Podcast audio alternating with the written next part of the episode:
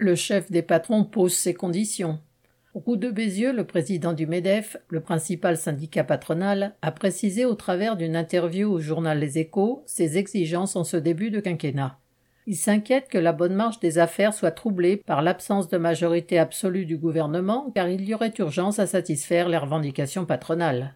Il s'agit par exemple du recul de l'âge de la retraite, une mesure qu'il reproche au gouvernement de n'avoir pas su imposer lors du quinquennat précédent. Il demande que les cotisations patronales payées sur les heures supplémentaires soient réduites, que les impôts de production soient abaissés pour préserver la marge des entreprises. La baisse des rentrées dans les caisses de l'État ou de la sécurité sociale qui en résulterait ne le préoccupe évidemment pas.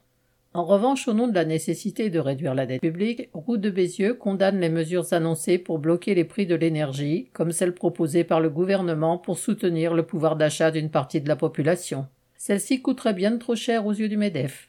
Il s'élève par avance contre le fait que, au travers du jeu politique et des demandes avancées par les différents partis, on en arrive à des mesures comme la réduction de la TVA sur certains produits ou l'augmentation du SMIC qui, selon lui, aurait un effet destructeur sur l'emploi.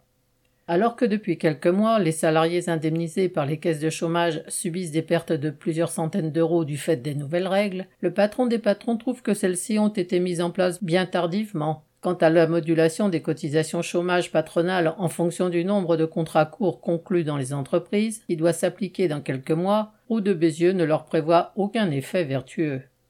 La feuille de route que le patron du MEDEF dicte au gouvernement est d'utiliser les deniers publics pour soutenir les patrons.